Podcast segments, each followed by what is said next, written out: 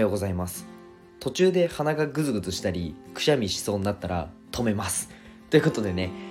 えー、お話ししていこうと思うんですけど、えー、この放送は自分だけの正解を見つけよう自分表現塾塾長まみこさんの提供でお送りします。まみこさん、えー、2回目ですね。ありがとうございます。まみこさんのチャンネルと、えー、公式 LINE は概要欄に貼っていますので、ぜひポチってみてください。まみこさんの自分表現塾 FM ですね。チャンネルの方と自分表現塾のあのワークショップの公式 LINE があるので、ぜひね、概要欄に飛んでほしいんですけど、えっとですね、まず、チャンネルの方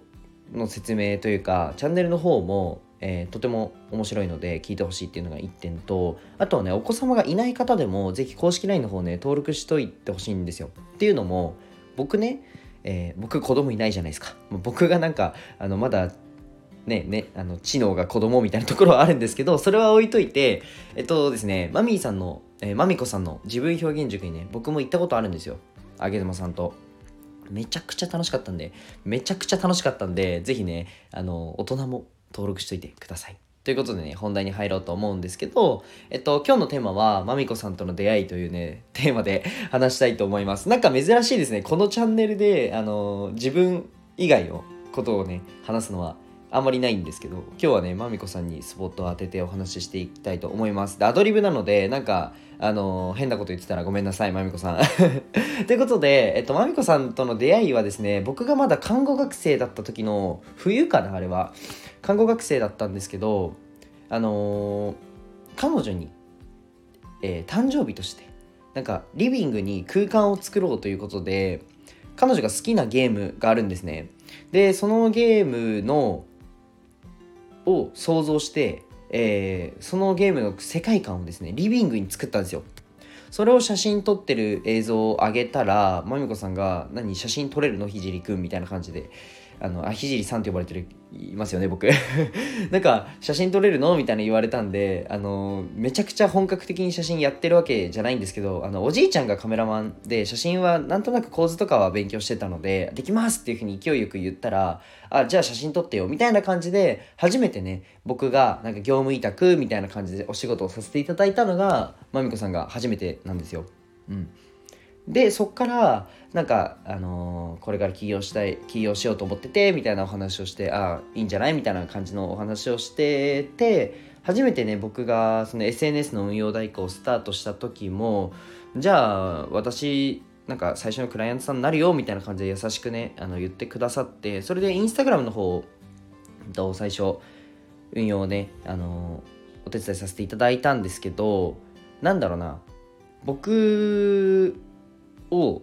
うんと、僕のこのスキルとかを欲しいというよりかは完全に僕の応援台みたいな感じだったんですね。っていうのが今振り返ればわかるんですよ。完全になんかこのひじりってやつを応援したいっていう気持ちで、えっと、お仕事をねあの振ってくださったんだなっていうのはもう本当にわかるんですね。で僕それがきっかけで起業したと言っても過言ではないんですよ。てかそこが、えっと、起点になってあこういうふうに業務委託とかこういうふうにあのお仕事って進めていくんだなっていうのを、えー、個人でお仕事って進めていくんだなっていうのを学んだんですね、まあ、確かにね中学生の時にやビジネスはやってたんですけどそれはなんかあの僕は本当ゲームが得意ででそのゲーム内の掲示板を使ってっていう感じで一つのねアプリで完結することをただただやってただけなのででゲームで一緒にレベル上げするだけだったのでなんだろうな別にそこまでじゃあなんか契約書作ってとか領収書作ってとかそういうことはやってなかったんですね。うん、なのでなんかそういうのも全部含めて僕はまみこさんに教わったなっていうふうに思ってて、まあ、それ以外もですね、コミュニケーションの取り方だったりなんかそういうのも自然と身につくまだまだですけどなんかちょっとずつちょっとずつあの身につくようになったのかなっていうふうに思います。でなんか、うんと、こういう大人ってかっこよくないですか？かっこいいですよね。僕本当にあの美奈子もなんですけど僕の母親美奈子って言うんですけど美奈子もなんですけどもうマミーさんのファンなんですよ。簡単に言ってしまったら。あのー、なんか僕も大人になった時に大人になったっていうかもう大人なんですけどもっともっとね成長した時に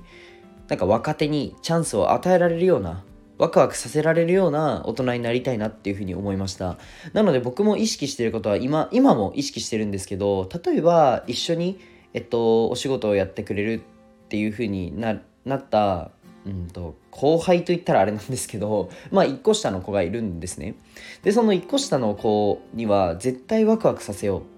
とか絶対あのこの人みたいになりたいとかそういう憧れ感もどっかあるような、うんと、組織だったりなんかチーム作りとか、あの、にしたいなと憧れ感プラスワクワクできるようなチーム作りは僕絶対したいなと思っててそれには僕が一番頑張らないといけないし一番かっこよくありたいのであのねマミーさんみたいな大人になりたいなっていうふうに、あの、